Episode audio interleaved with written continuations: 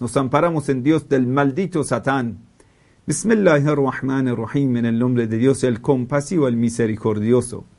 Wa sallallahu ala Muhammadin wa alihi tahirin. Que la paz y la bendición de Dios sea con Muhammad y su familia purificada.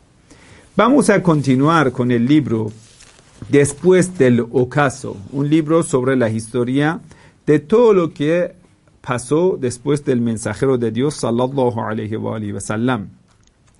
Hemos llegado al capítulo 5. Ese capítulo 5 se titula así: ¿Cómo censuraron al Imam Ali alayhi salam? ¿Cómo manipularon el tema del pacto con el Imam Ali alayhi salam? ¿Cómo pudieron traicionar al Imam Ali haciéndole olvidar todo lo que era sobre Imam Ali alayhi salam?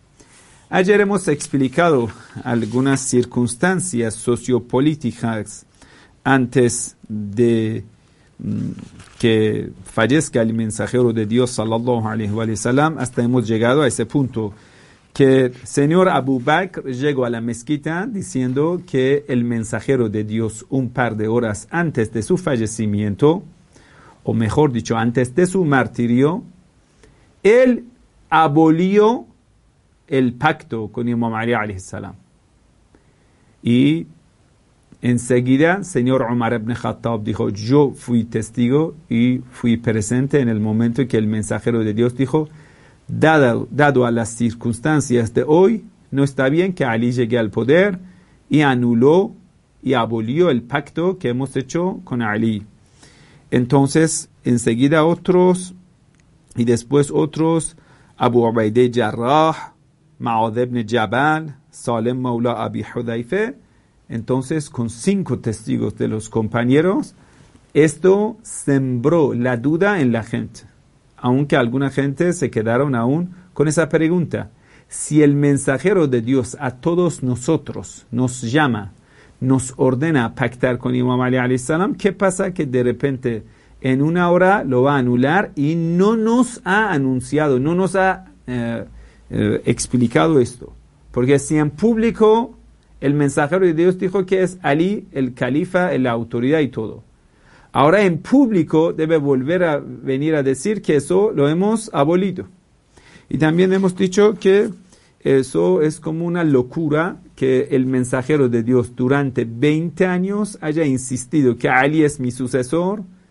Desde el comienzo hasta el final de su profecía siempre ha dicho que Ali es mi sucesor pero justo en el último momento, en unos instantes, de repente haya dicho que Ali no es mi sucesor.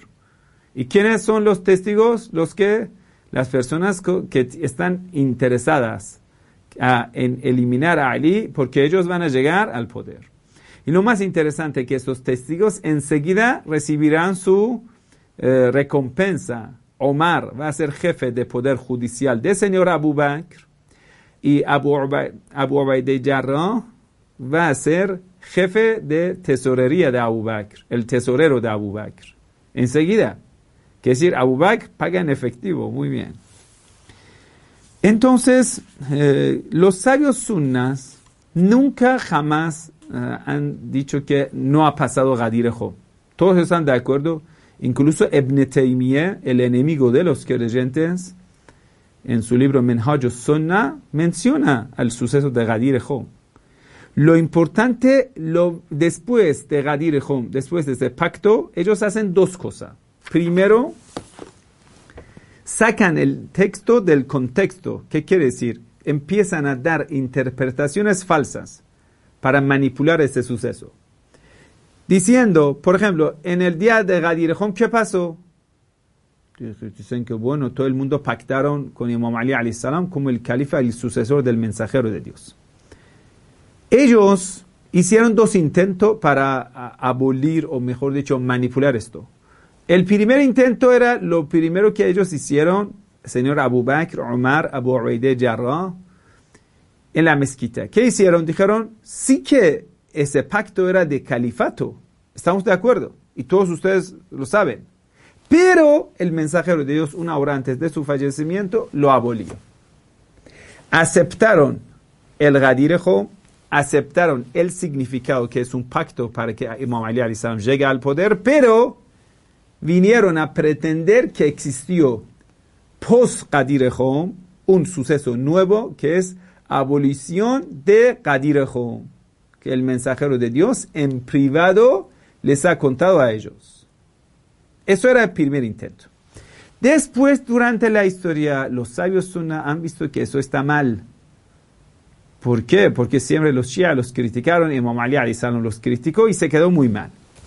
Entonces dijeron, bueno, ¿para qué aceptar que Ghadir Hom ha tenido ese significado? ¿Cuál significado? Que la gente ha pactado con Imam Ali salam el pacto del gobernador, de la autoridad, lo que está en el sermón del mensajero de Dios, sallallahu alayhi wa sallam. Entonces, si no fuese para eso, ¿para qué era el Gadirejo? Era el pacto de amor. Ali, a partir de hoy te amamos, te queremos. Entonces, Ibn Taymiyyah en su libro Menhaj Sunnah y los seguidores eh, falsos de él, los wahabitas, dicen que ese pacto, y lamentablemente algunos seguidores de ellos también dicen lo mismo. Ese pacto no era el pacto del gobierno, ni nada de eso, nada político, era puro amor, algo emocional. El mensajero de Dios en el último momento pidió a todo el mundo que amen a su yerno. Y eso era tan importante de detener a todas las caravanas, lo que han pasado 20 kilómetros, 30 kilómetros en ese sol tan ardiente, que todos vuelvan y otros que están atrasados que lleguen. Después de cerca de como media, medio día, que todas las caravanas llegan, el mensajero dice, es bastante importante, con esto se perfecciona la fe y todo eso, y eso qué es, lo más importante es amar al imam Ali alayhi salam, que lo amemos, qué bueno a partir de hoy pactamos para amarlo. ¿Y eso era? Sí. ¿Qué más? Nada. Si lo amamos y después qué? No, no importa. Lo amamos y lo vamos a aislar. Entonces vamos a suponer que eso es cierto. ¿Sí? El mensajero de Dios les hizo pactar que lo amen. ¿Sí? Es cierto. Entonces, ¿hasta cuándo lo van a amar? ¿Para siempre? ¿Hasta el día del juicio final? ¿O un amor temporáneo hasta que el mensajero llegue a Medina. En 70 días el mensajero de Dios se va a fallecer y ustedes atacan a la casa de Ali, queman la puerta de su casa, aplastan a su esposa, van a arrastrar a Ali hasta la mezquita, lo van a amenazar a que lo van a matar. ¿Eso es el pacto de amor que hicieron con Imam Ali? Aquí ya es el momento que te echan de la mezquita. Si supongamos que eso es cierto, el pacto de amor, así usted amas a una persona, si ahora Dios te ha ordenado amar a tus padres, tú vas a dar bofetada a tu mamá, eh, aplastando a tu mamá entre la puerta y la pared, insultando a tu mamá, amenazándole que, con la espada que lo vas a degollar, la vas a degollar. ¿Eso es el amor? ¿En, en serio? ¿Eso ustedes lo consideran que es un amor?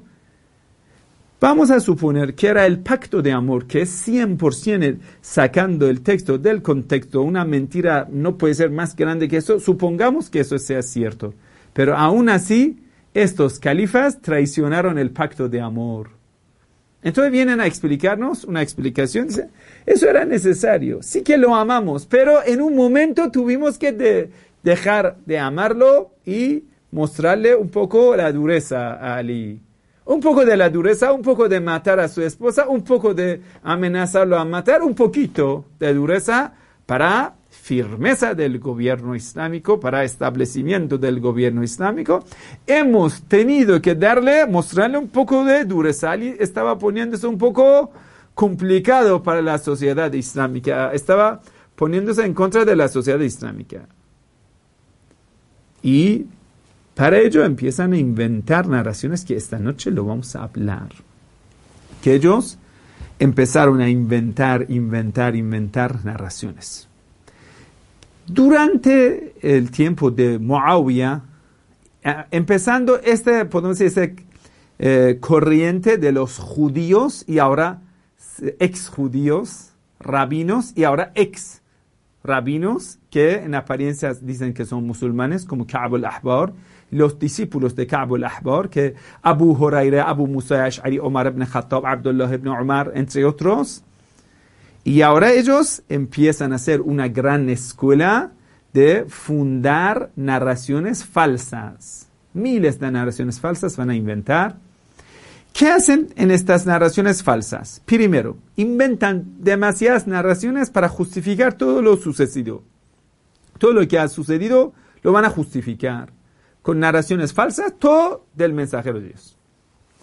¿Qué más?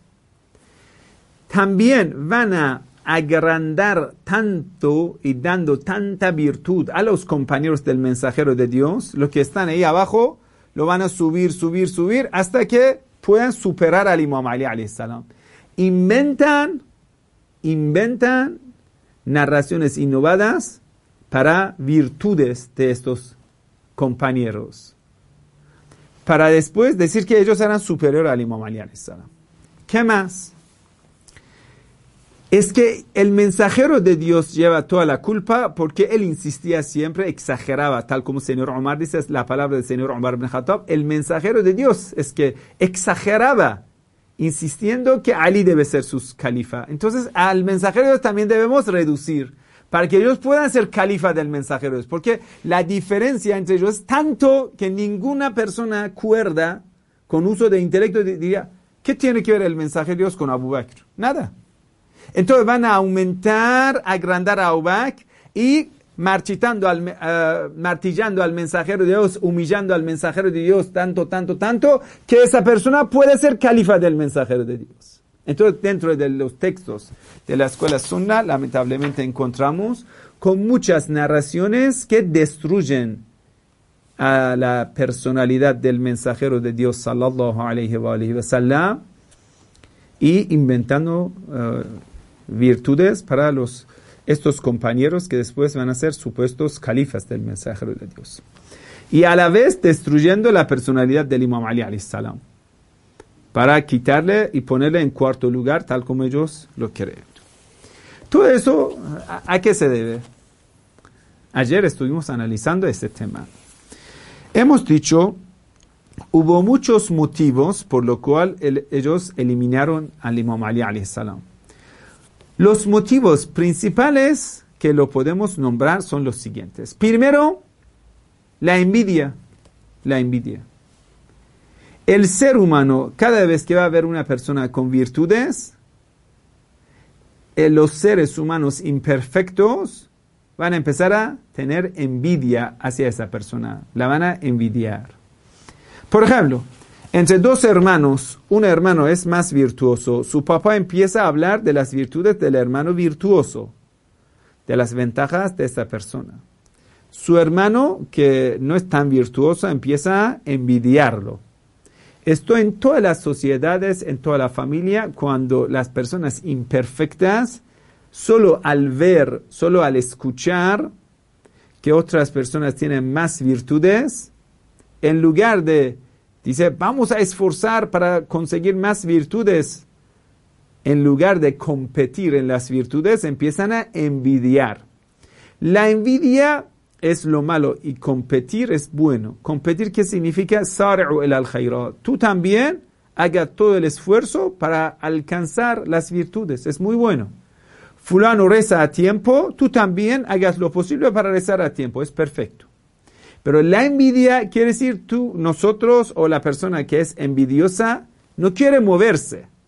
Lo único que va a hacer va a destruir a otra persona con sus dichos y con sus hechos y va a guardar un odio hacia esa persona virtuosa. Entonces, ¿qué hace? Primero, esa persona no busca virtudes. Odia a la persona virtuosa buscará las oportunidades para atacar, para eliminar, para destruirla. Esto se llama la envidia. Y en el Islam es uno de los pecados graves que Satanás, por la envidia que tuvo hacia Adán y Eva, no los aguantó entonces fue expulsado del paraíso. Lo mismo que pasó con Satanás por su arrogancia, por su envidia, hay cada persona arrogante, envidiosa, pasa.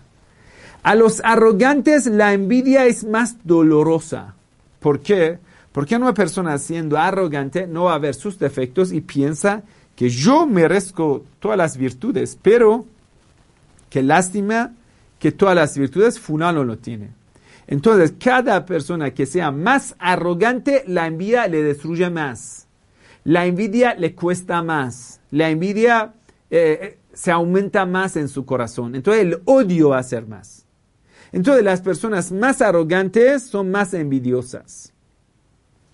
Porque no tienen esa humildad para aceptar a otra persona. Si eso puede ser mejor que yo. No, su altivez no lo permite. Entonces nosotros, eh, dentro del grupo de la gente de Medina y Meca, los más altivos, los más arrogantes, son los más envidiosos en contra del Imam Ali salam. Esa envidia se aumenta cuando vamos a tener en cuenta que esa misma gente tenía la misma envidia hacia el mensajero de Dios. No es que toda esa envidia empieza con Ali, no, ellos tenían la misma envidia con el mensajero de Dios. ¿Quiénes tenían más envidia? Los fariseos en aquel entonces. En segundo lugar, los mushrek. Entonces tenemos dos grupos que la verdad tienen una envidia, no son personas normales, tienen una envidia organizada. Envidia organizada, ¿qué significa? Vamos a hacer organizaciones, planes, conspiraciones para poner en marcha nuestra envidia.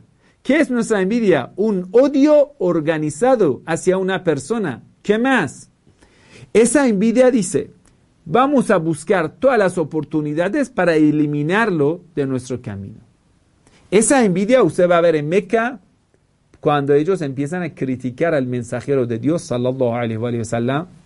Cuando el mensajero de Dios se casa con señora Khadija, la dama de la de ciudad de Meca, la dama más linda, más rica, más adinerada de Meca, acepta su matrimonio con excelentísimo profeta Muhammad sallallahu alaihi wa sallam. Rechaza a todos los pretendientes y solo acepta al excelentísimo profeta Muhammad sallallahu alaihi wa sallam. Y esa envidia se aumenta cuando Khadija dice, yo misma voy a pagar la dote. Muhammad, cualquier dote que tú quieres pon para mí, que yo mismo lo voy a pagar. Y eso le da más envidia a los enemigos del mensajero de Dios. Y cuando Dios lo va a elegir como el último mensajero de Dios, entonces le va a dar más envidia a los enemigos. Quiere decir, es como Dios quiere que ellos sufran y que se quemen con más envidia y con más envidia y con más envidia. Cada vez que llega, desciende del cielo una ley del Sagrado Corán describiendo la virtud del Imam Ali salam, otra vez Dios quiere otra vez quemando más a estos envidiosos. Imam Ali salam está ayunando. Llega un pobre, un huérfano, un prisionero. Lo poco de la comida que tienen lo entregan a estos pobres huérfanos, prisioneros. Entonces enseguida llega a leyes de Surah Al-Ata.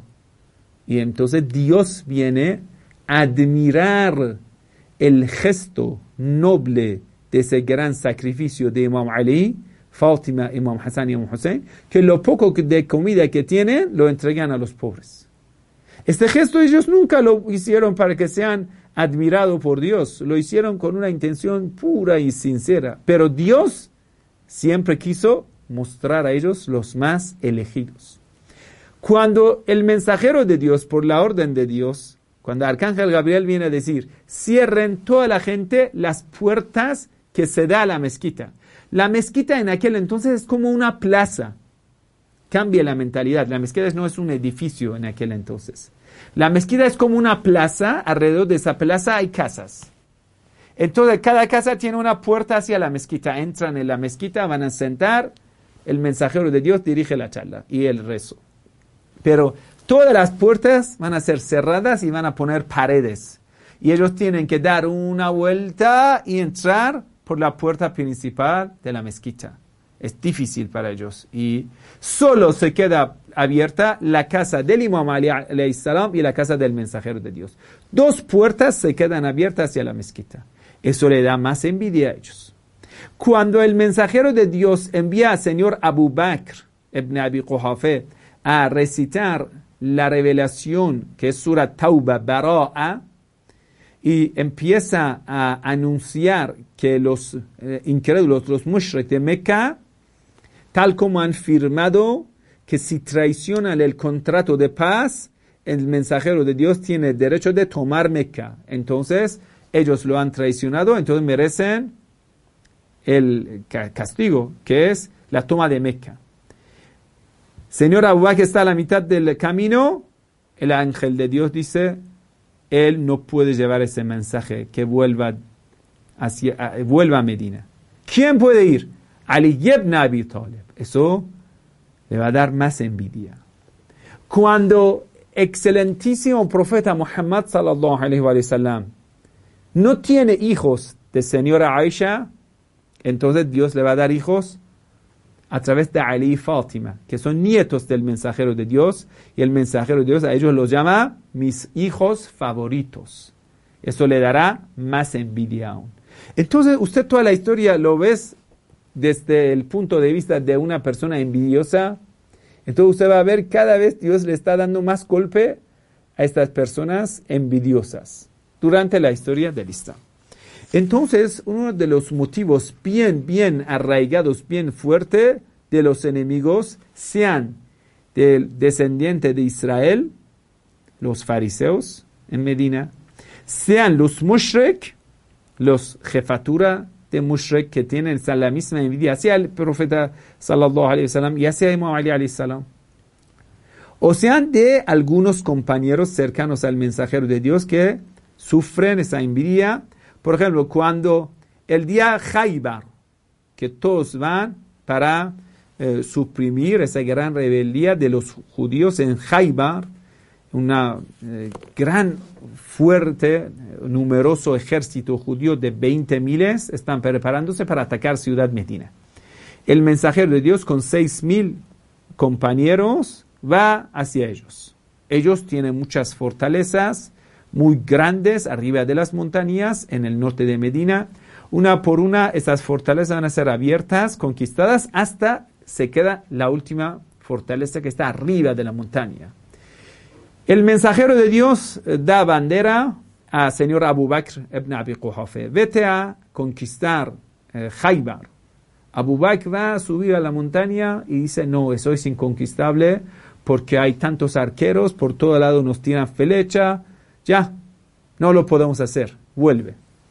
Al día siguiente el mensajero de Dios lo da a su compañero. ¿Quién es compañero del señor Abu Bakr? Siempre Omar ibn Khattab, por supuesto. Dice, Omar vuelve asra min sahibe.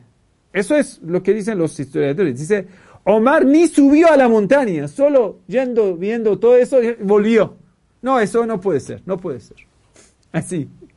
El mensajero dice, vaya a conquistar, dice, no puede ser.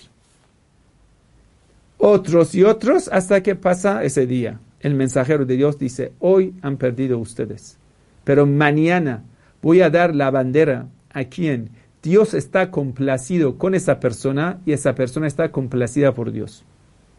¿Quién es esa persona?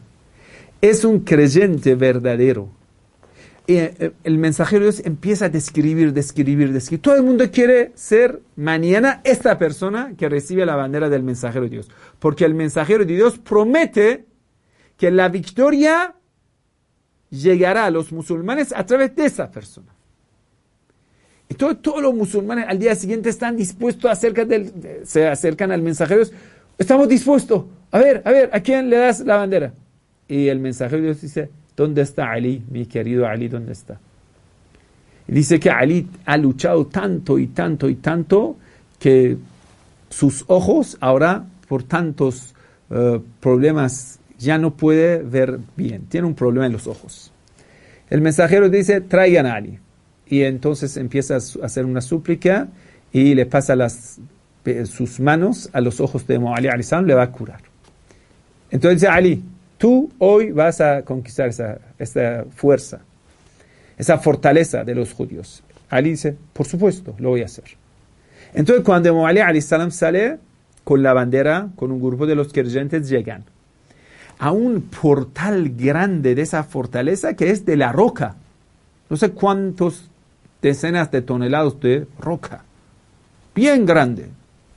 Entonces, justo en ese momento que nadie puede acercar, Imam Ali salam se acerca porque hay un hueco grande hasta llegar a ese portal, porque ese portal es como un puente a la vez. Cuando se abre, es un puente para entrar dentro de la fortaleza. Cuando lo levantan, ya nadie más puede entrar. Imposible entrar. Lo va a tomar y lo arranca con el permiso de Dios, con la voluntad de Dios. Todos los historiadores Sunna y Shia lo han narrado. Que Imam Ali salam lo arrancó. Entonces, lo puso, los musulmanes entraron y todo eso. Dentro de lo que pasó, eh, dos causas de la envidia más. Primero, uno de los grandes comandantes judíos, que es Marhab, el judío grande, el héroe de los judíos de aquel entonces, Marhab viene. Entonces Marhab eh, empieza a asustarse. Le preguntan, ¿qué te pasa? Dice, esta persona que lo tengo delante se está presentando como Haidar, porque Ali en ese día recita una poesía, se presenta como Haidar. Dice, yo soy quien, mi mamá me ha llamado Ali Haidar. Mi nombre que mi madre me ha dado es Haidar. Soy Ali, pero mi nombre que madre Fátima Ben me dio es Haidar. Ese judío se pone a temblarse, dice, ¿qué te pasa? Es que mi madre, la amaba de ese judío, siempre decía, hijo mío, vas a tener tus días de fortuna hasta que vas a eh, enfrentar a Haidar. Y eso es quien acaba con tu vida. Y a la noche también ese judío ha soñado que un león le va a atrapar. Entonces para él es todo seguro que va a perder y todo no tiene otro remedio. Los, le exijan que debe enfrentar el Imam Ali salam y Imam Ali lo va a derrotar. Entonces toda la fuerza judía en este territorio se va a caer por la mano del Imam Ali salam. Por ello nosotros siempre decimos, esa envidia, de la envidia llega a un rencor, a un resentimiento guardado por ello siempre en contra de Imam Ali salam. Entonces usted va a ver el asesino del Imam Ali salam, Abdurrahman ibn, ibn Muljam al-Muradi, quien le ha amamantado es una mujer judía. Quiere decir, los judíos lo tienen previsto, predicho. Estas predicciones están en sus textos. Conocen al Imam Ali salam, conocen a sus enemigos, conocen a su asesino, todo. Ese, desde cuando nace Abdurrahman, el asesino del Imam Ali salam, los judíos vienen y lo llevan y lo crían. La mujer que le da leche es una mujer judía. Muy interesante los sucesos históricos. Entonces, Ibn Moljam, ahí, después en el futuro va a acabar con Imam Ali salam. Y solo saben que al Imam Ali salam no se puede enfrentar, porque nadie enfrentando al Imam Ali salam puede salir salvo. Entonces, solo en el momento que Imam Ali salam está prosternando en el rezo, de espalda sí se puede atacar a Imam Ali salam que no tiene arma y no tiene. Porque en otros en lugares, en otro lado, no. Ali es tan astuto, tan rápido, tan rápido en la batalla, que una vez que cuando Ali salam con su espada daba golpe, se le cortaba a la persona o un eh, golpe que le cortaba la mitad de una mitad horizontal o vertical. Si a una persona le dio el golpe tan rápido, esa persona dijo, Ali, ¿qué te pasa? ¿Por qué no te hace? Dice, te he cortado a la mitad. Aún no lo entiendes. La persona se cayó. porque desde cuando lo cortas, es cuando sea bien afilado de la espada. Hasta cuando la persona siente el dolor, empieza a brotar la sangre, pasa unos segundos. Y de repente la persona dice, todo está cortado. Imagínese, eso es... Eh, rapidez del Imam Ali salam. Entonces no puede enfrentar al Imam Ali salam cara a cara. Entonces de espalda le atacan al Imam Ali salam. Volviendo al tema. Hemos dicho esa envidia esa envidia, esa envidia guardada se vuelve a un rencor en contra del Imam Ali, un resentimiento, un odio guardado. Entonces siempre buscan una oportunidad para atacar al Imam Ali. ¿Por qué? Porque dicen, tú eres quien siempre nos ha quitado las oportunidades, siempre por ti y por lo que Dios te ha admirado, por lo que el mensajero de Dios te ha admirado, tal como el señor Omar ibn Khattab dice, el mensajero de Dios exageraba. Lo que es la palabra de Dios dice exageración. Entonces el Sagrado Corán lo responde y dice, no. Lo que dice el mensajero de Dios es pura verdad, no va a exagerar, nada. Entonces, esto de la envidia y del odio y rencor guardado eran los dos motivos principales. Permítame un poco explicar el tema de rencor en contra del Imam Ali Entre las tribus baduinas árabes era esto una costumbre. Cuando alguien le hubiera matado a algún ser querido de esa tribu, ellos no lo dejaban hasta vengar esa sangre derramada.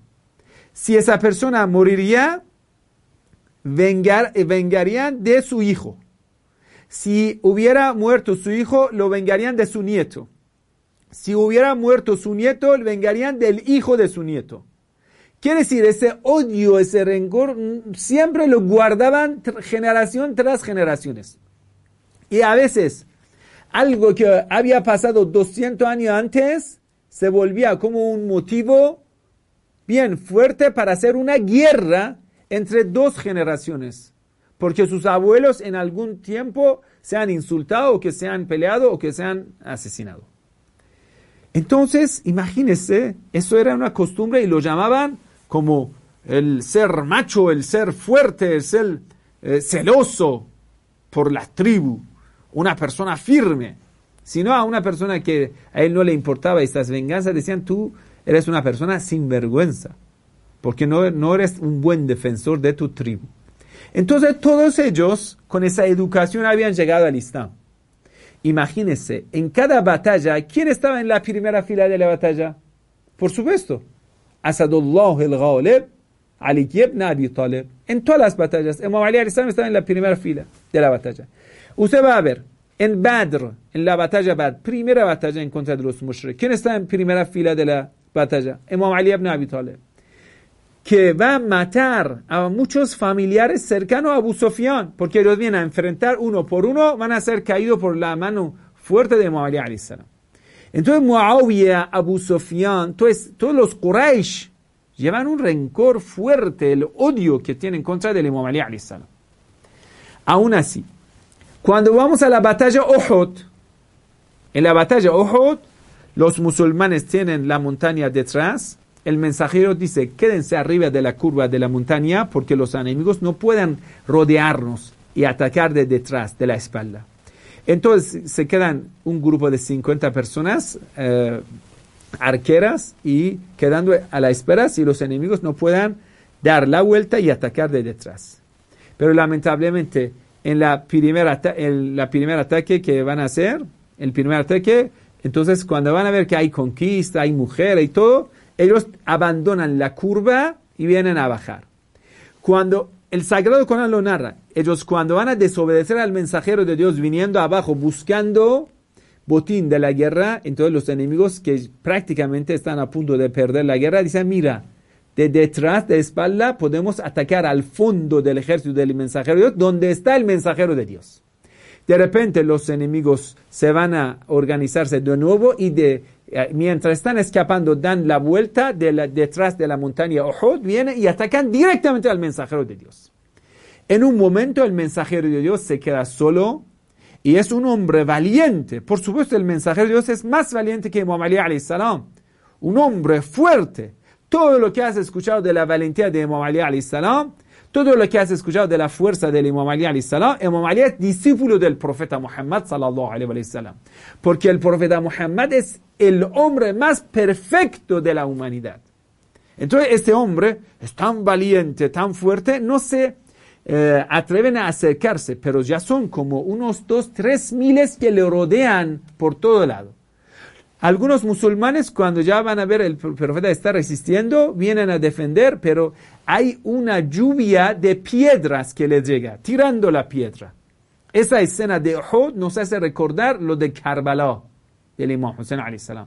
El mensajero de Dios rodeado de todo lado, la lluvia de las piedras y están a punto de acabar con la vida del mensajero de Dios, le viene a romper una roca, viene a romper la boca bendita del mensajero de Dios, otro, otro, otro llega a su eh, casco y le va a romper la cabeza, así, rodeado por todo lado, y ellos eh, no se atreven a acercarse a hacer una eh, batalla cara a cara al mensajero de Dios porque ese hombre es tan valiente. Pero tanta lluvia de la piedra que le están tirando de arriba de la montaña, de ese lado, de otro lado, rodeado, y hasta un punto que el mensajero de Dios le ha sangrado tanto por las flechas, por las piedras, que ya no puede resistirse más, se pone en rodillas, así doblándose.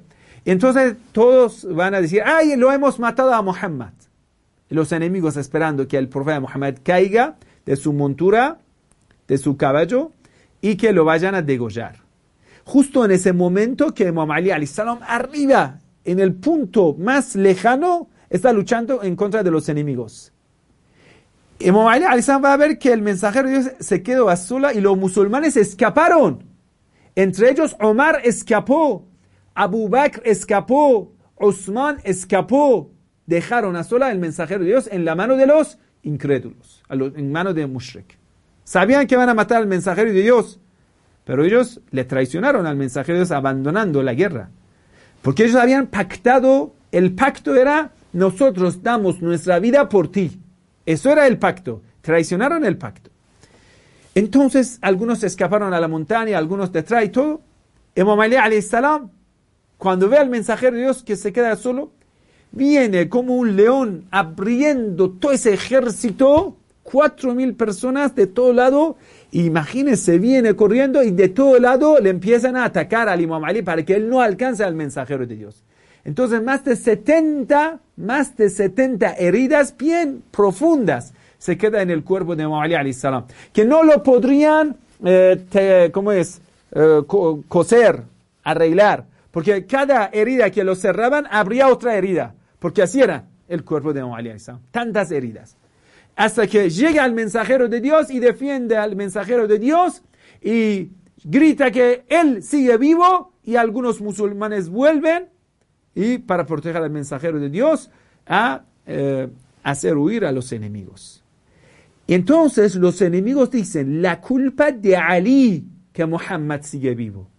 Entonces, todo el odio que tienen hacia el mensajero de Dios, lo guardan para Ali y su familia.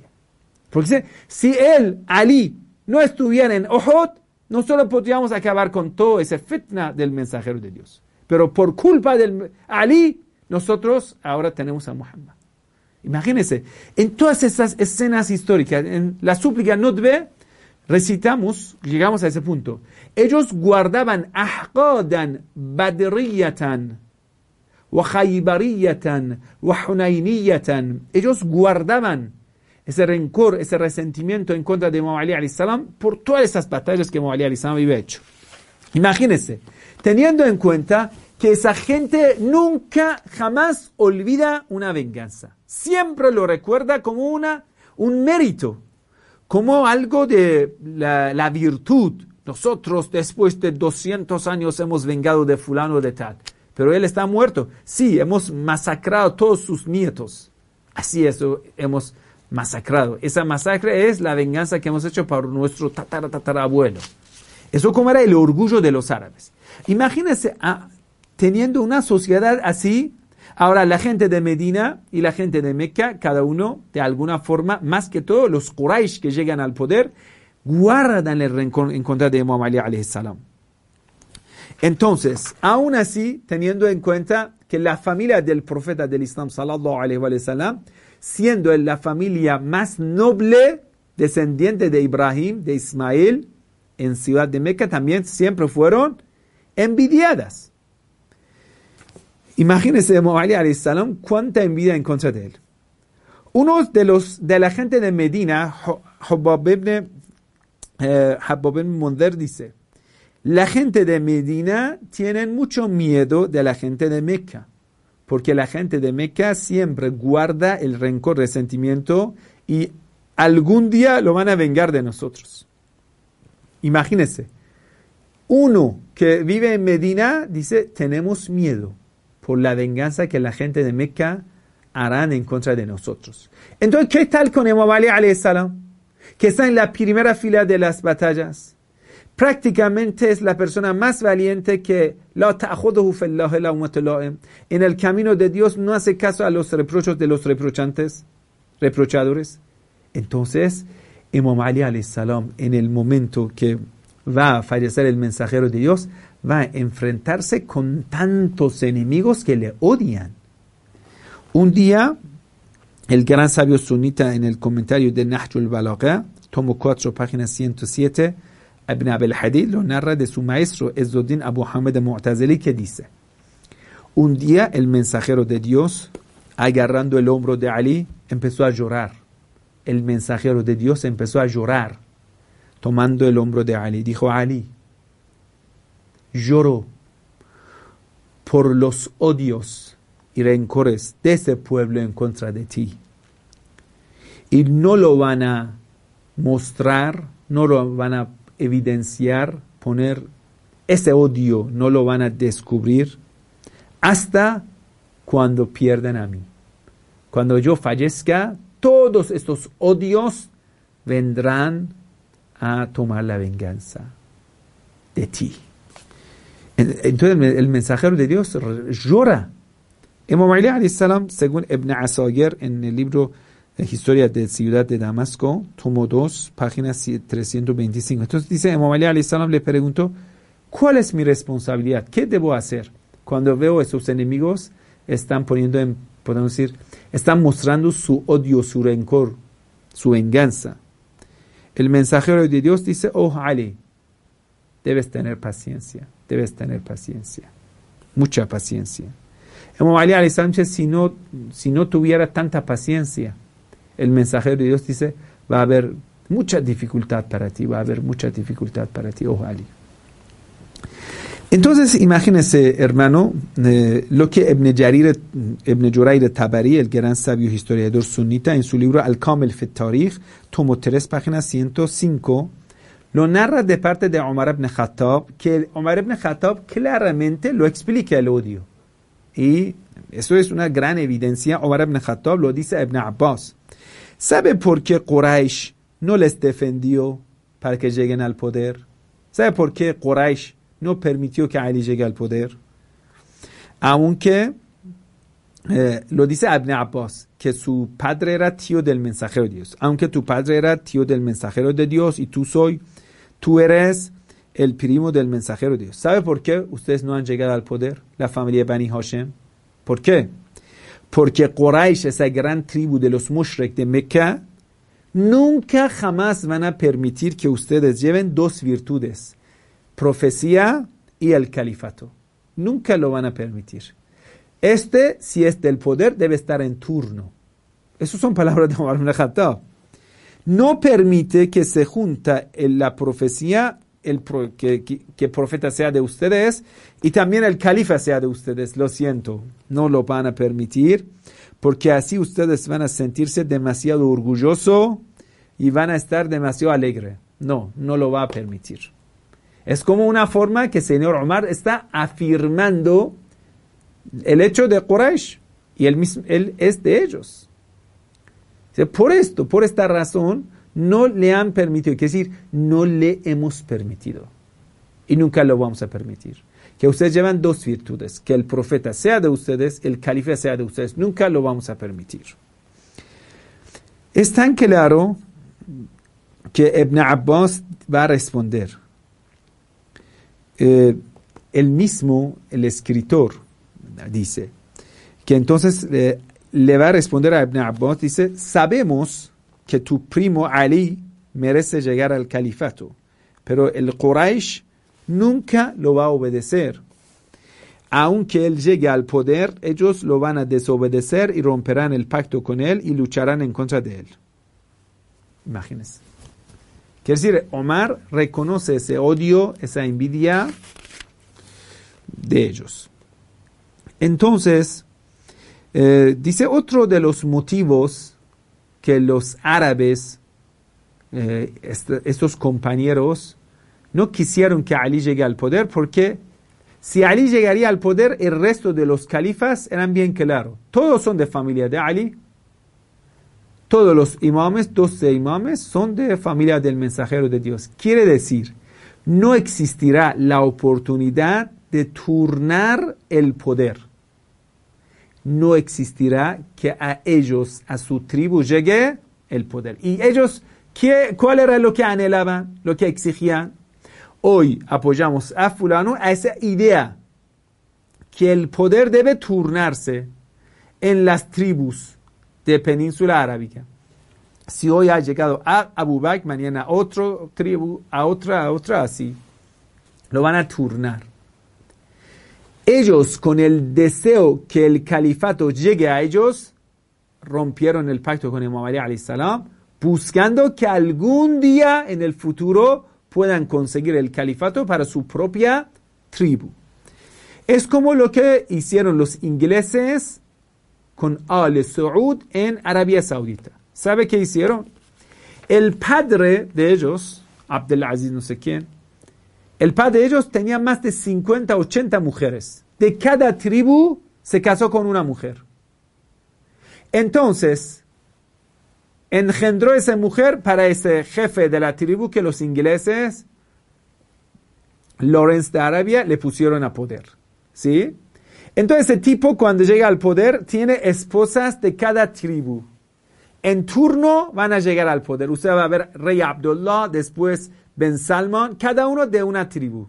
Su mamá es de una tribu. Entonces estos hijos llegan al poder tras otro. Así están turnando. Hace más de, no sé, 50, 80 años que están turnando en el poder. Cada tribu, por supuesto, el padre es de Al Saud, pero la mamá de ellos es de una tribu. Entonces cada uno que llega al poder va a atender a su propia familia. Esa mentalidad que hoy en día lo pusieron en práctica gracias a los ingleses en Arabia Saudita, lo mismo lo querían con el califato del mensajero de Dios. Está bien claro. Entonces, todos los enemigos del mensajero de Dios, todos los odios, rencores que tenían en contra del mensajero de Dios, dijeron, lo vamos a vengar de su familia. Y eso era una tradición de los árabes que lo vamos a vengar de tu familia. Si hoy no hemos podido contigo, lo hacemos con tu hijo. Si no lo vamos a poder con tu hijo, lo vamos a hacer con tu nieto. Así. Y lo consideraban como el orgullo de los árabes. Esa venganza trascendental. Imam Ali salam, el mismo lo dice.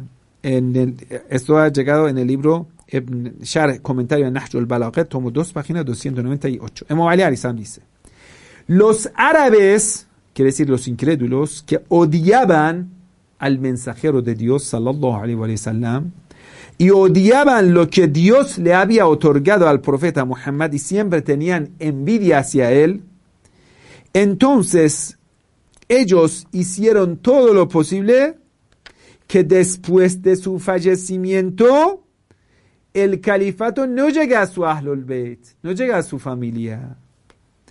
Quraysh, que era enemigo number one, número uno del mensajero de Dios, ni tenía lo más mínimo de interés en la religión ni en el mensajero de Dios. Pero, dado a que si ellos dejarían de ser musulmán y en público rechazarían al mensajero de Dios y al Islam y al Corán, la gente no le, no le iban a obedecer. Decían, mira, tú eres un incrédulo, eres un mushrik.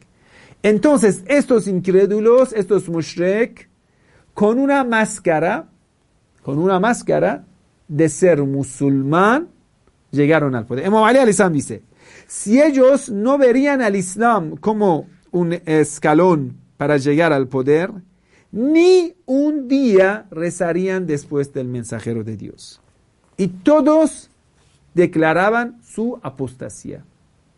Quiere decir, esto que algunos después del mensajero de Dios y van a censurar al Imam Ali a la familia de Ahlul Bayt, es porque, según el análisis de Imam Ali es por el odio, rencor en contra del mensajero de Dios, sallallahu alayhi wa sallam.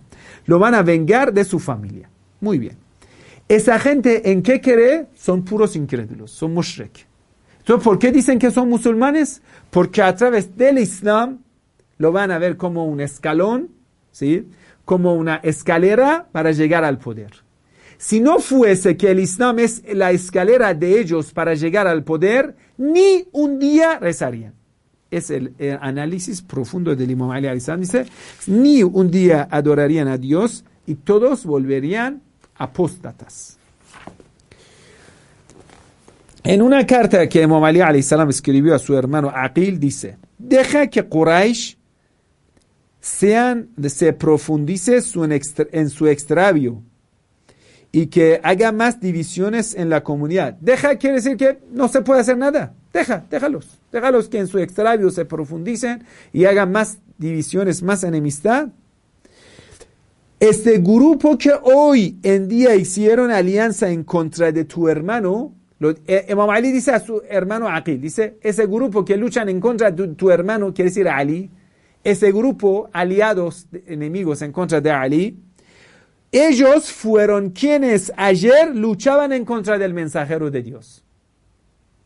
Entonces, ya eh, ese concepto de hipócrita creo que no es correcto. Debemos decir enemigos del mensajero de Dios, sallallahu alaihi wa sallam. Ibn Abbas, analizando la causa principal, el motivo principal, que los omeyas, cuando llegaron al poder, Muawiyah ibn Abi Sufyan, cuando después de haber envenenado a Imam Hassan salam llegó al poder. Habían matado al Imam Ali salam, envenenaron a Imam Hassan salam, Muawiyah llega al poder.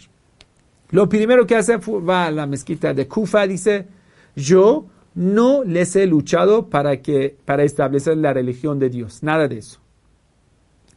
Solo he luchado para llegar al poder y lo que me importa es el poder. Quiere decir, todo a partir de hoy va a ser lícito. Entonces la prostitución, fornicación, alcohol, todo vuelve lícito.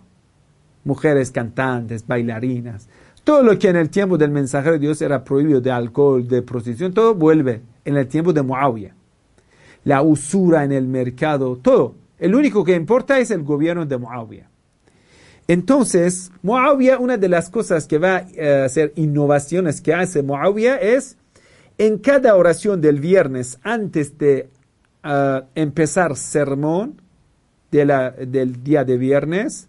Después de alabanza a Dios, van a pedir la maldición de Dios para Imam Ali salam. Y lo llaman Abu Turab, padre de la tierra. Dice la maldición de Dios sea para Imam Ali, quien desviaba a los creyentes.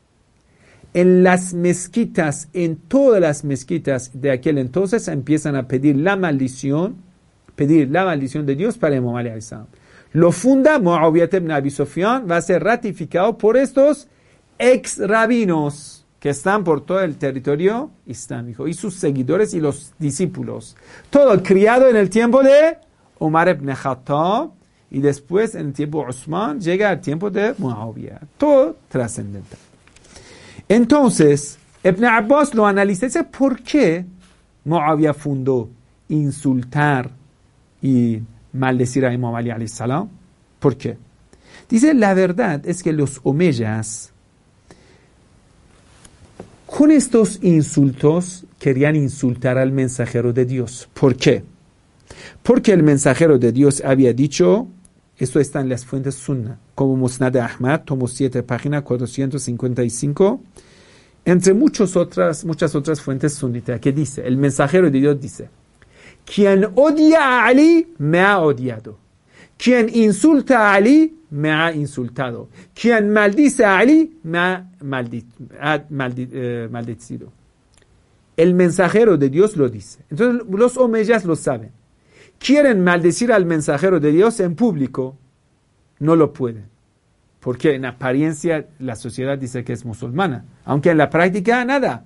Pero bueno, directamente atacar al profeta Muhammad sallallahu alaihi wasallam no se puede.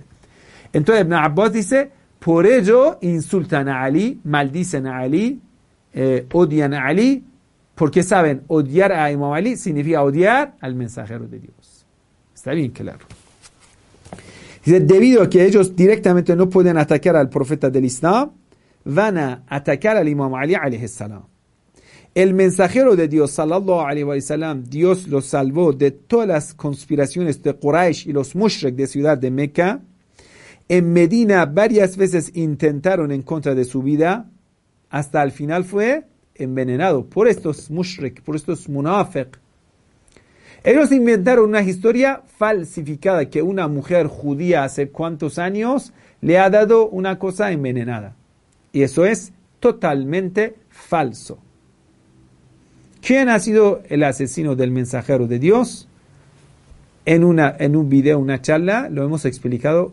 ¿Quién y cómo mató al mensajero de Dios? Está en el libro Sahih Bukhari. Pero en realidad, lo que vamos a saber, inshallah, con la venida del Imam Mahdi. Hay hipótesis sobre el tema, para decirlo claro. Abdul Hamid Madaini, analizando el motivo de quienes abandonaron al Imam Ali, ese gran sabio sunita, trae las palabras de su maestro Abu Ja'far Naqib y lo dice. Abu Ja'far Naqib, todos sonitas. Dice un grupo que desobedecieron al Imam Ali salam. Un grupo era por, para la, por la envidia, otro grupo era por la venganza, porque entre familiares suyos eran personas caídas por Ali salam. Algunos otros presentaban un pretexto que Imam Ali es joven, ni tiene 40 años, tiene 30 y, no sé, 5, 34 años. Algunos no querían ver que Ali es el más preferido. Algunos no permitían que el ser profeta y el califa sea de una misma familia. El profeta y califa sea de una misma familia. Algunos otros tenían el miedo, ya que Imam Ali salam cumple con las normas de Dios, entonces va a tener un gobierno riguroso y a ellos le va a costar obedecer las normas de Dios. Quiere decir, luchando en contra de las normas de Dios, eliminaron al Imam Ali. Entonces, si él llega, pone en práctica las normas de Dios. ¿Qué quiere decir? Ellos tenían certeza, si llegan los califas al poder, ellos dejarán las normas de Dios. Otros, séptimo motivo. Algunos otros buscaban que el gobierno turne entre las tribus árabes y que no sea solo de la familia de Ahlul Bayt. Algunos otros porque lo odiaban a él y ese odio era porque ellos odiaban al mensajero de Dios. Entonces, eh, ellos se puede titular todos ellos hipócritas que nunca jamás en su corazón hubo fe. Nunca creyeron en el mensajero de Dios, hicieron todo lo posible para que Ali no llegue al poder. Los grandes de ellos dijeron, justificando así, nosotros tenemos miedo que si Ali llegue al poder, la gente le desobedezca, porque conocemos que la gente nunca permite quien ha derramado la sangre de los seres queridos de ellos llegue al poder. Entonces, ese gran sabio sunita lo va a explicar. Esto que la gente rechazaron todas las órdenes concretas del, profeta del Islam sobre Imam Ali y el gobierno de Imam Ali y mucha gente se quedaron en silencio y no apoyaron a Imam Ali salam. ¿Por qué? Porque ellos algunos de la gente eran enemigos y algunos tenían envidia y algunos no querían perder sus intereses. Ibn Abbas en una eh, discusión con Osman ibn Affan, cuando Osman le dice, si ustedes en realidad merecían llegar al poder, el mismo Quraysh, la familia de ustedes, les ha privado el poder. Entonces Ibn Abbas le responde, dice, Quraysh nos tuvo siempre la envidia y por esa envidia nos odiaban siempre y tú lo sabes muy bien. En una palabra del Imam Ali salam en el libro Shawahid Tanzil, tomo una página 144, Imam Ali salam dice a Josaimet ibn Sabit, ¿ves cómo la gente me envidia por las virtudes que Dios me ha dado por la cercanía al mensajero de Dios? Por la sabiduría, el conocimiento que Dios me ha dado, ¿cómo la gente me envidia? Entonces, eh, hubo muchas oportunidades que el mensajero de Dios decía, hay muchas virtudes de Ali que ustedes no aguantan, si no yo, los, yo les explicaba las virtudes de Ali. Quiere decir, incluso Imam Ali salam, en el tiempo del mensajero de Dios sigue siendo desconocido, porque ellos no están tan capacitados para poder escuchar al mensajero de Dios escuchando las virtudes del Imam Ali salam, y los hipócritas no lo permiten. Esto, este pretexto que fue también presentado por Abu Bakr y Abu Ubaideh Jarrah en la mezquita, decían, Ali es demasiado joven. No está bien que un joven tan joven llegue al gobierno. La verdad, nosotros vemos dentro de la conducta y la sunna del mensajero de Dios, sallallahu alaihi wa sallam, siempre presentaba en jefatura a los jóvenes él, ese hombre tan sabio, el excelentísimo profeta Muhammad sallallahu alaihi wasallam, siempre lo tenía previsto. Que algún día en el futuro ellos lo criticarán al Imam Ali Entonces siempre, por ejemplo, desde el día que la gente de Medina llegaron a Mecca, pactaron con el mensajero de Dios. ¿A quién pones jefe de Medina mientras tanto tú llegas a Medina? El mensajero de Dios envió a un jovencito de 17 años, Mus'ab ibn Umair, un jovencito de 17 años. ¿Cuántos compañeros grandes estaban alrededor del mensajero de Dios? Y muchos con mayor de 40, 50 años. Pero ¿por qué el mensajero de Dios insiste a enviar a un jovencito de 17 años en una ciudad que recién ha pactado, una ciudad tan estratégica, tan importante? Es como educar a ellos que mañana no venga a decir que fulano es joven y fulano es tal. La edad no da virtud. La cercanía a Dios y la sabiduría es lo que le da virtud. Hoy en día, muchas veces usted va a ver mucha gente que son mayor, no van a hacer caso. Quiere decir, este retrogradismo, ese fanatismo de la edad, aún existe. Cuando un joven le viene de contar la verdad, dice, pero yo soy tu papá, ¿cómo te voy a escuchar? Entonces muchos jóvenes que han llegado a la verdad, sus padres niegan el Islam. Solo por la discriminación de edad. No te hacemos caso porque eres menor que yo, porque eres mi hijo, puesto. El mensajero de Dios luchaba en contra de eso también.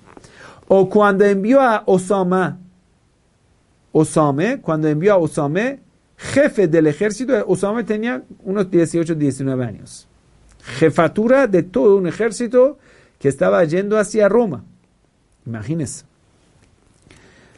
Bueno, una de las cosas muy interesantes que el gran sabio Tabarsi, eh, narrando de la fuente sunita Musnad Ahmad, lo narra, esto es que puede ser que nunca jamás lo has escuchado. Entonces, escúchalo bien.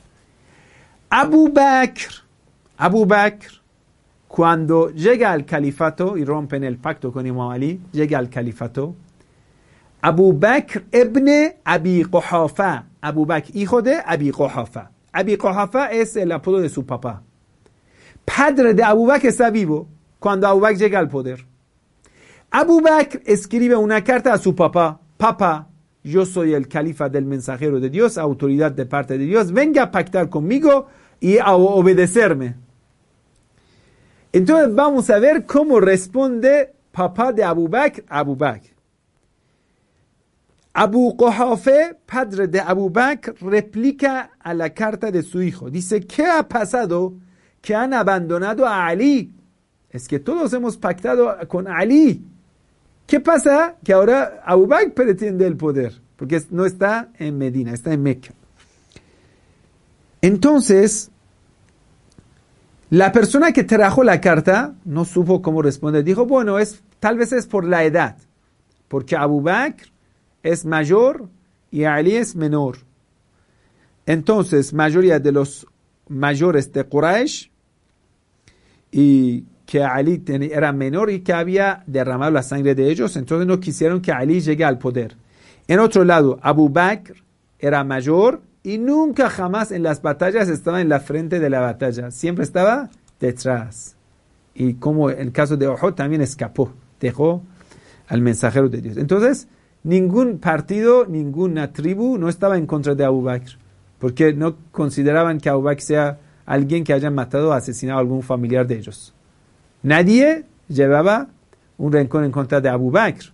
Al contrario, en contra de Imam Ali siempre llevaban rencores. Entonces Abu Bakr era mayor y nunca había metido la mano en la batalla. Aunque estaba presente, pero siempre detrás. Entonces el padre de Abu Bakr replica, Abu Quhafa dice, si sea así que el mayor debe llegar al poder, yo soy el que, quien lleva mérito, porque yo soy mayor que mi hijo. Entonces deberían pactar conmigo. ¿Por qué no han pactado conmigo? no dudo que ellos han usurpado el poder traicionando a Ali. Aunque el mensajero de Dios nos hizo pactar con Ali y nosotros hemos pactado con Ali. Esas son palabras del padre de Abu Bakr y responde a su hijo, Hijo mío, parece que estás loco, porque un día me escribes que eres sucesor del mensajero de Dios. Otro día dices que eres representante de Dios. Un día dice que eres sucesor del mensajero de Dios. Y otro día dices que eres la autoridad de parte de Dios. Y otro día dices que la gente te han elegido. Entonces estás muy confuso en lo que dices. O el mensajero de Dios te ha elegido, que eso es falso. O eres autoridad de parte de Dios, Dios directamente te eligió, y eso es falso. O la gente ha votado por ti, que nosotros estuvimos en Gadir la gente pactaron con Ali ibn Abi Talib. Entonces, hijo mío, parece que estás loco. Eso era la respuesta muy sabia del padre de Abu Bakr a su hijo. La verdad es interesante. Eh, bueno, ahora que ya hemos sabido muchos de los motivos de las personas que eh, abandonaron al eh, mensajero de el Imam Ali salam y a la orden del mensajero de Dios, llegamos a ese punto. ¿Qué pasó con la gente de Medina? La verdad, la gente de Medina eran traidores o qué? Mira, eh, a veces en los libros de la historia siempre quieren decir que la gente de Medina lleva la culpa. Quiere decir, ellos fueron quienes primero traicionaron al Imam Ali salam entonces con Sa'ad ibn Ibadah estaban reuniéndose en Saqifa para traicionar al Imam Ali. Omar y Abu Bakr lo supieron. Ellos, para impedir esa traición, ya hicieron que la gente pacte con Abu Bakr. Quiere decir, la culpa, ¿quién lo lleva? La gente de Medina. Y Sa'ad ibn Ibadah, el jefe de los Khazraj. Pero la verdad, si vamos a analizar el tema, Sa'ad ibn Ibadah, una persona muy cercana a Ahlul Bayt, ¿por qué? porque ellos consideraban que Hashem, el tatarabuelo del mensajero de Dios, se ha casado con una mujer de Khazraj, de la ciudad de Medina. La mamá de Abdul Muttaleb, abuelo del mensajero de Dios, su madre era de Medina, era de Khazraj. Entonces ellos se sentían con un vínculo muy cercano, familiar con el mensajero de Dios y también con Imam Ali salam. Entonces, dentro de ese concepto tribal, ellos apoyarían a Ahlul Bayt salam. Y así eran. Pero debido a muchas palabras del mensajero de Dios, que decía que después de mí van a traicionar el pacto, y que ellos veían movimientos muy sospechosos. Esto de desobedecer al ejército de Osame, que Abu Bakr y Omar se quedaron en la ciudad, y todo eso les despertó la curiosidad, ¿qué está pasando? Saqifa era el lugar de reunión y la casa de Sa'ad ibn Ibadah estaba en la vecindad de Saqifa. Es decir, era el lugar de reunión de la casa de Sa'ad ibn Ibadah, jefe de la tribu de Khazraj. Sa'ad ibn tenía fiebre, estaba enfermo. Ellos fueron a visitarlo. Se reunieron hablando de lo que estaba pasando. En realidad, lo que nosotros consideramos esa reunión de Saqifa no era para elegir un sucesor sino estaban discutiendo los hechos de ese grupo bien organizado. Entonces le preocupaba que esa gente que tenían sus antecedentes lleguen al poder. Tenían miedo que ese grupo de muhajir, Abu Bakr, Omar, Abu Ubaida, entre ese ejército, si llegan al poder, empiezan a vengar por las sangres derramadas de la gente de Quraysh. Entonces ellos tenían miedo por sí mismos y sabían que esa gente ha traicionado el pacto con Imam Ali No es que ellos empezaron a traicionar el pacto, pero después en los libros de la historia quieren inculpar a todos la gente de Muhajir, eh, de Ansar. Y al contrario de los uh, Khazraj, lo que eran de la tribu Aus, como Osaid ibn Hudayr, que era uno de los jefes de Aus, eran los traidores en contra de Ahlul Beda Prácticamente Osaid ibn Hudayr, quien pactó con Abu Bakr en ese momento, también atacó a la casa de Fátima y participó en martirizar a Fátima Zahra cuando atacaron a su casa. ¿Cuáles son los argumentos? Es que la, gente de Hazraj, la gente de Medina, habían escuchado que el señor Omar ibn Khattab ha impedido, ha evitado que el mensajero de Dios escriba su testamento. ¿Eso qué quiere decir? Quiere decir, hay una conspiración bien seria en contra de la voluntad de Dios, en contra de la voluntad del mensajero de Dios, para que Imam no llegue al poder. Y eso le preocupaba bastante a ellos. Entonces, la reunión de ellos no era para tomar el poder, sino para estudiar el asunto a ver cómo podemos evitar que ellos lleguen al poder. Si ellos querían, quieren traicionar al Imam Ali, ¿cómo impedirlo? Bueno, no todos eran así. Estamos hablando de Sa'ad ibn Ibadah, quien nunca jamás pactó con Abu Bakr y después fue asesinado por ellos diciendo que los yen le han asesinado. Catilo yenes. En otro lado, nosotros vemos que los Ansar nunca pretendían llegar al poder, pero a veces querían replicar a Abu Bakr y a Omar. Pero en ello también faltaron, quiere decir, no pudieron llegar.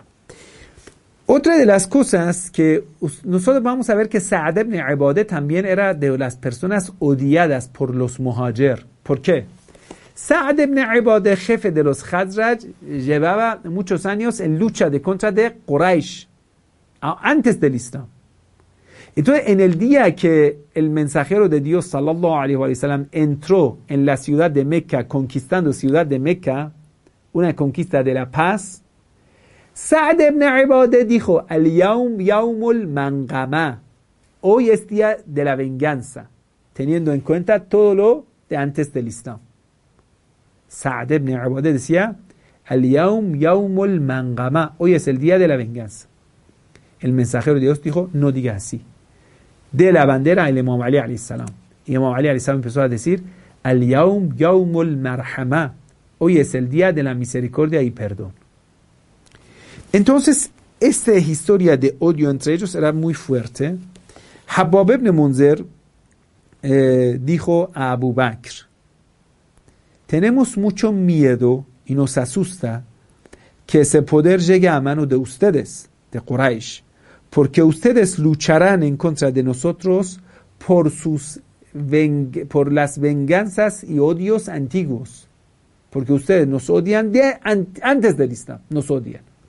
Y con el Islam peor, porque Omar ibn Khattab perseguía a los musulmanes creyentes. Entonces, ¿quién salvó al profeta Muhammad sallallahu alaihi wasallam? La gente de Medina. Entonces ellos aún siguen con ese odio hacia el mensajero de Dios sallallahu alaihi wasallam. Entonces Abu Bakr dice, pero yo soy un hombre benevolente, ¿tienen miedo de mí? Habab ibn dice, puede ser que tú no, no seas esa persona que nos va a perseguir pero después de ti seguramente vendrán personas peores. Porque todo el mundo sabía que después de Abu ¿quién va a llegar? El compañero que siempre permanecía al lado de Abu ¿Quién era? Omar ibn Khattab. Ibn Qutaybe, el gran sabio sunita, dice, Habab ibn Munzer dijo a Abu Bakr, Abu Bakr, después de ti vendrán personas que nos harán saborear el sabor de la opresión el sabor de la opresión. Bueno, y eso es cierto porque no pasó mucho tiempo cuando Omar llegó al poder, lo que pagaba a la gente de Medina era mucho menos de lo que pagaba Abu Sofyan, jefe de los Mushrek de Mecca. Cuando le preguntaban, pero es jefe de Mushrek de Mecca, era. Y dice, no, es que la gente de Mecca siempre lleva virtudes. Quiere decir, en práctica, el, dinero que Omar pagaba, salario mensual, a la gente de, Medina, de Mecca pagaba mucho más. Cuando Bani Umayyeh llegaron al poder, Bani Umayyeh eran de Mecca, llegaron al poder, hicieron ese suceso vergonzoso de Harra, Waqatu Harra, que violaron más de 10.000 hijas vírgenes de Ansar, de Medina. Y lo que la gente de Medina tenían previsto era real. Pero el gran error de la gente de Medina es que ellos querían tomar la iniciativa. Y ellos, yo diría, también tenían parte de desobediencia al mensajero de Dios. Ellos deberían hacer todo el esfuerzo para volver al pacto con Imam Ali salam. No decir, ya que sabemos ese pacto ya está roto, vamos a pensar qué remedio vamos a tomar. No, eso era el error de ellos y que pagaron por ese error. La gente de Medina, ya que sabemos que han traicionado a Ali, entonces ¿qué podemos hacer más? Nada. Ya vamos a elegir a alguien entre nosotros, ¿o qué? Se reunieron por ello. La reunión de la gente de Ansar no era cómo recuperamos el pacto con Imam Ali. Dicen, ya que sabemos el pacto ha sido traicionado con ese grupo de la gente hipócrita, ¿cómo vamos a reaccionar? Pensaban sobre su reacción. Entonces, usted va a ver que esa gente, aunque podemos decir que no habían traicionado claramente, pero eran parte de ese cómplices, eran cómplices del poder y de alguna forma ellos fueron quienes prepararon el terreno para traicionar el pacto al Imam Ali. Y una de las cosas interesantes que el mensajero de Dios había advertido a la gente Ansar para que no hagan esto. Dice Ansar, la gente de Medina. Mucho cuidado que después de mí, si la gente de Ansar traiciona el pacto con Imam Ali va a tener muchos conflictos, muchos problemas. Y los enemigos le van a superar, le quitarán la jefatura, el poder y el gobierno, van a ser privados de todos los puestos gubernamentales, sufrirán hasta el día del juicio final. Imagínense. Son palabras del mensajero de Dios. Está en el libro Sahih Bukhari, tomo 2, página 207. Dice, Tengan mucha paciencia entonces. Y no olviden que justo en ese momento del pacto, un grupo salvaje, una tribu que nunca han aceptado al mensajero de Dios, con el soborno que le da el señor Omar ibn Khattab, que le va a decir, le vamos a dar de comer, y no les vamos a atacar, aunque no sean musulmanes, solo que ustedes pactan con Abu Bakr. Dicen, muy bueno. Y ellos tenían, este tribu, eran de las tribus rebeldes, enemigos en contra de los musulmanes. Entonces, tarde o cercano, mm, los musulmanes deberían suprimir a esa tribu. Entonces, esa tribu, fácil, gratis, con el soborno de la comida que Omar les prometió, solo compactar con Abu Bakr, listo, te van a tener todo. Entonces, con mucho gusto lo aceptaron, atacaron la ciudad de Medina, todos los callejones llenos de los aslamíes, salvaje baduino con la espalda, con palo en la mano, golpeando, pasando calle por la calle. Solo, ¿Cómo me dejas en paz? Que pactes con Abu Bakr. Listo, lo voy a hacer. Y entonces, incluso en las fuentes sunna lo explica bien, claro, cómo esa gente, esa gentuza aslamí, mercenarios del señor Omar ibn Khattab, golpearon a Sa'ad ibn Ibadeh, gran compañero del mensajero de Dios. Entonces, nosotros vamos a ver, tal como Fátima de Zahra, con ella sea la paz, dice, dice, la gente abandonaron al Imam Ali salam por el miedo que si Imam Ali salam llega al poder, con, por su justicia, ellos pierden su interés. Fátima de dice, pero lo que la gente perdieron por no haber elegido al Imam Ali salam era muchísimo más interés.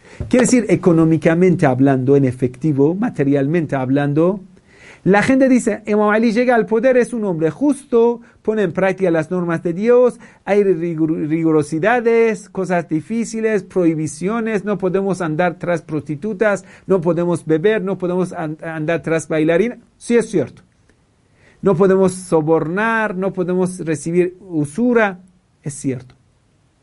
Pone en práctica los castigos penales, todo es cierto. Pero, Fátima Tazar dice, ellos tenían miedo de esto por sus intereses eliminaron a Imam Ali. Pero el perjuicio, perjuicio que recibieron era mucho más. Quiere decir, lo que perdieron era mucho más de lo que pensaban. Si ellos desde el comienzo obedecían al Imam Ali salam, el gobierno del imam justo siempre iba más beneficioso materialmente para ellos. Pero han equivocado. Eso es esta parte del sermón de Fátima de Zahra que critica a esa gente. Entonces nosotros vamos a ver grandes mentiras que empiezan a decir que Ali era una persona eh, siempre aislada, la gente no lo quería, el pueblo, el pueblo. Élite lo hemos explicado, pero el pueblo no lo quería, siempre lo odiaba, pero no era así. La gente siempre reconocía las virtudes de Imam Ali salam. Pero muchas veces las propagandas superan las, eh, podemos decir, las realidades. Entonces, nosotros vamos a ver que Imam Ali salam, aunque abandonado por la gente, pero aún seguía siendo la persona más querida. Por eso, cuando van a matar a Usman, ¿a quién refieren? Al Imam Ali. Quiere decir, Después de Omar, Abu, uh, Abu Bakr, Omar, Osman, la gente viene a pactar con el Ali. Pero vamos a hablar eh, de los hechos en el tiempo de Abu Bakr, que eso es un capítulo un poco más adelante, pero ahora solo nos, uh, aquí ha dado tres referencias de los crímenes que empezaron desde el comienzo, eh, decir, el, el, gobierno de asusto, de terror de Abu Bakr cuando empezó. Uno de ellos era el caso de Malik ibn Nubayre, que es un caso muy, muy terrible, como Khaled ibn Walid fue y atacó a Malik ibn lo degolló acostando con su esposa. Lo vamos a contar entre los sucesos del tiempo del gobierno del señor Abu Bakr. También el tema de Fuja'a, que era una persona que recibió caballo y espada, no fue a la guerra. Quiere decir, recibió el caballo y la espada, pero no fue a la guerra. ¿Sabe qué hicieron con esa persona? Fuja'a lo trajeron a la mezquita, en, en la mezquita lo quemaron en vivo. Trajeron leñas y lo quemaron en vivo. La persona gritando, sufriendo, murió dentro de la mezquita. Empezó así. Quiere decir, el gobierno de Abu era bien duro. Y dice Abu en el final de su vida, Abu cuando estaba en el lecho de la muerte, una de las cosas que lastimaba por ello era Decía, ojalá no quemaría a esa persona de esa forma tan cruel. Y Habab ibn Munzer, recuerda esa persona que, ah, de Ansar, que hemos dicho, que dijo a Omar, replicó a Omar, dijo, Omar, que sea un gobernador de parte de ustedes, gente de Meca, y un gobernador de parte de nosotros. Y Omar ordenó que le golpean a Habab ibn Munzer y lo golpearon bien duro, le rompieron la costilla. Entonces Habab ibn Munzer siempre objetaba, siempre oponía en contra de Abu Bakr. ¿Sabe qué pasó? Le hicieron desaparecer. Lo mataron y hicieron desaparecer su cuerpo. Eso del equipo de terror de Abu Bakr y Omar ibn es muy famoso. Vamos a ver, el tema de las narraciones inventadas también tenía un rol muy importante porque enseguida, justo después del fallecimiento del mensajero de Dios, empezaron a inventar un montón de narraciones. Una de ellos era narración inventada, falsificada, arfaye, supuestamente del mensajero de Dios, que dice, después de mí iba a haber sucesos grandes. En ese momento, cada persona que quiere romper la unión de los musulmanes, esa persona está haciendo tafraqa, está haciendo fitna. Mátenlo con la espada. Si la comunidad está unida, alguien dice están equivocados, mátenlo, punto. Entonces, cada vez que hay una mayoría de los musulmanes, aunque estén en camino de la eh, errada, en camino errado, Imam Ali ahora viene a criticar a ellos. ¿Qué hacen con Imam Ali? Mátenle. Dice, no importa quién sea. Está en Sahih Muslim, libro correcto de Muslim, tomo 2, página 121. En el libro Sonan Abidabud, tomo 2, página 283. Quiere decir, cada persona que objetaba a señor Abu Bakr con ese lema, con esa narración inventada, lo degollaban. Fácil. Otra de las cosas, hermanos, que la verdad no se puede descuidarlo, el tema económico. Cuando Abu Bakr llegó al poder, fue y dividió todo lo que estaba en la riqueza común. Usted sabe que antes tuvimos la conquista de Haibar, las fortalezas de los judíos. Y esto, ellos tenían mucho, mucho plata, como los judíos de hoy que son banqueros. Imagínense el día que conquistemos Israel, cuánta fortuna llega a nosotros. En aquel entonces también en Jaibar los judíos eran como los grandes banqueros, tenían tantos tesoros ahí acumulados. Ese gran dinero había llegado a la gente de Medina. Pero el mensajero de Dios no lo retribuía a todo el mundo, no, no. Lo gastaba a medida necesaria para el gobierno. Entonces, Abu Bakr lo que hizo, lo distribuyó a todo el mundo que le pactaron con él, a las mujeres, a los hombres y todo esto. Es interesante cuando una mujer de Bani Adi ibn Najjar eh, recibió una, eh, un dinero de estos, entonces preguntó a Zayd ibn Sabit, ¿qué es ese dinero que me están entregando? Dijeron es que Abu Bakr, eh, como el caso de, como agradecimiento que ha llegado al poder, lo está retribuyendo a todos ustedes, distribuyendo a todos ustedes. Esa mujer dijo, con el soborno quieren quitarme la religión. Es muy interesante, esto ha sido también en el libro At-Tabaqatul Ibn Sa'ad, tomo 2, eh, página 129. Que si la gente sabía el dinero que está recibiendo es por qué. Imagínense, un árabe, beduino, que antes vivía en desierto, buscaba solo un poquito de agua y comida para sobrevivir, ahora había llegado a Medina. Mujeres, muchas guerras, esclavas, concubinas, no sé, dinero, fortunas, poder. Había llegado a su paraíso. Y ese paraíso solo se garantizaba con el poder de un gobernador como califa, que buscaba el reino de los árabes.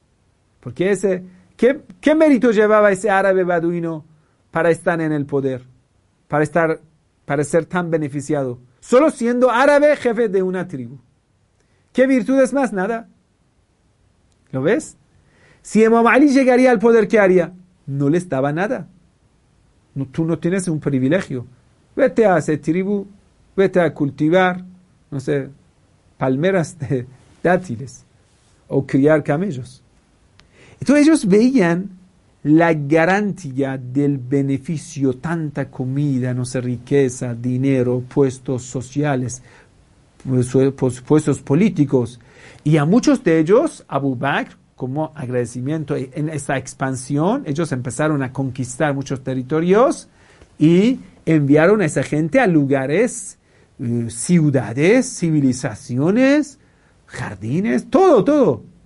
Y una persona que solo era dueño de un camello, solo por ser cercano a los califas, amigo de ellos, defensor de ellos, se convertiría como el gobernador prefecto de Irak, una provincia en sur de Irán, pero lugares verdes, con muchas fortunas. ¿Cómo va a perderlo solo por defender a Imam Ali? Nunca jamás lo van a hacer. Quiere decir, esa gente, por el beneficio material, estaba dispuesta a hacer todo. ¿Cuánta gente así conoces en América Latina? Dices todo. Pero bueno, siempre hay excepciones. Yo recuerdo una vez una persona me había traicionado, yo le pregunté, era un discípulo mío, un amigo. Yo le pregunté, ¿por qué lo has hecho? ¿La verdad piensas que estoy en camino correcto o estoy en camino equivocado? Me dijo Sheikh, la verdad, cuando veo tus esfuerzos en la difusión del Islam, no hay otro remedio que reconocer que estás en el camino correcto. Yo no lo digo, esa persona dijo. Entonces yo le dije, ¿por qué entonces me traicionaste? para mí es muy interesante a ver por qué lo has hecho. Digo, Sheikh, yo tengo una familia que mantener. Tengo una familia que mantener. Y esto cuando a ti te va a pasar, entonces vas a entender cómo es la historia y cómo pasa esto en la historia. Otra de las cosas que hay que reconocer es que el formato de la vida del señor Abu Bakr y Omar ibn Khattab, eso también es importante. Omar y Abu Bakr llegaron al poder, es cierto, pero ellos tenían una vida llena de devoción. Quiere decir, ellos no construyeron palacios, no vivían de lujo, no comían un montonazo, nada. Quiere decir, en apariencia, en apariencia, no buscaban fortunas materiales, ni lo daban a sus familiares cercanos. Quiere decir, con la misma sencillez, devoción del mensajero de Dios, continuaban viviendo. Esto quitaba la duda de muchos de los creyentes. Ellos decían, si eso, ellos son traidores, entonces, ¿por qué lo van a traicionar? ¿Por el dinero? Pero ellos están viviendo como los más pobres.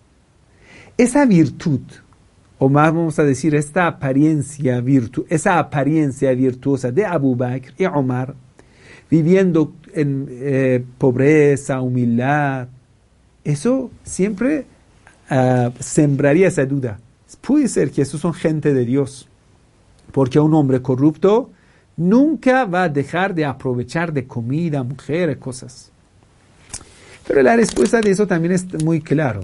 Hermano, no hay un placer más placentero que el poder, que el poder. Y muchas personas van a ser devotos para llegar al poder. Esto de llegar al gobierno a mandar tiene un costo. Muchos están dispuestos a pagar este costo. ¿Lo entiendes? Por ello, cuando Osman llega al poder y tiene una vida de lujo, construye un palacio, vive de lujo, sus familiares viven de lujo, los musulmanes vienen, atacan a la casa de Osman, lo van a descuartizar, lo matan a Osman. ¿Por qué? Porque Osman abandona esa sunna, esa tradición. Entonces la gente empieza a dudar en él. Dicen, tú eres un aprovechador que has llegado al poder. Los grandes sabios sunitas dicen, ya debido a que Abu Bakr y Omar siempre dividían la riqueza común entre la gente, por supuesto entre los árabes, no los, no los árabes siempre eran eh, eh, eh, excluidos. Entonces ellos nunca se contaminaron con lo material, así que corazones de la gente siempre pensaba, veía a ellos de una forma muy pesimista, muy optimista. Si ellos algún día abandonarían la conducta del mensajero de Dios tal como Osman lo hizo, buscando placeres materiales, la gente abandonaría a ellos. Bueno, terminando esto, lo más importante, eso es un estudio sociopolítico de por qué los jefes de las tribus algunos abandonaron al Imam Ali. Podemos decir que tuvimos tres tipos de jefes de tribus. Tres. Algún, así, tres. Algunos que eran aliados de Omar y Abu Bakr. Lejos, pero aliados. Desde, desde antes del Islam. Cuando ven que ellos llegan al poder, pactan con ellos y llegan a su beneficio. Está bien claro. El segundo grupo eran indiferentes.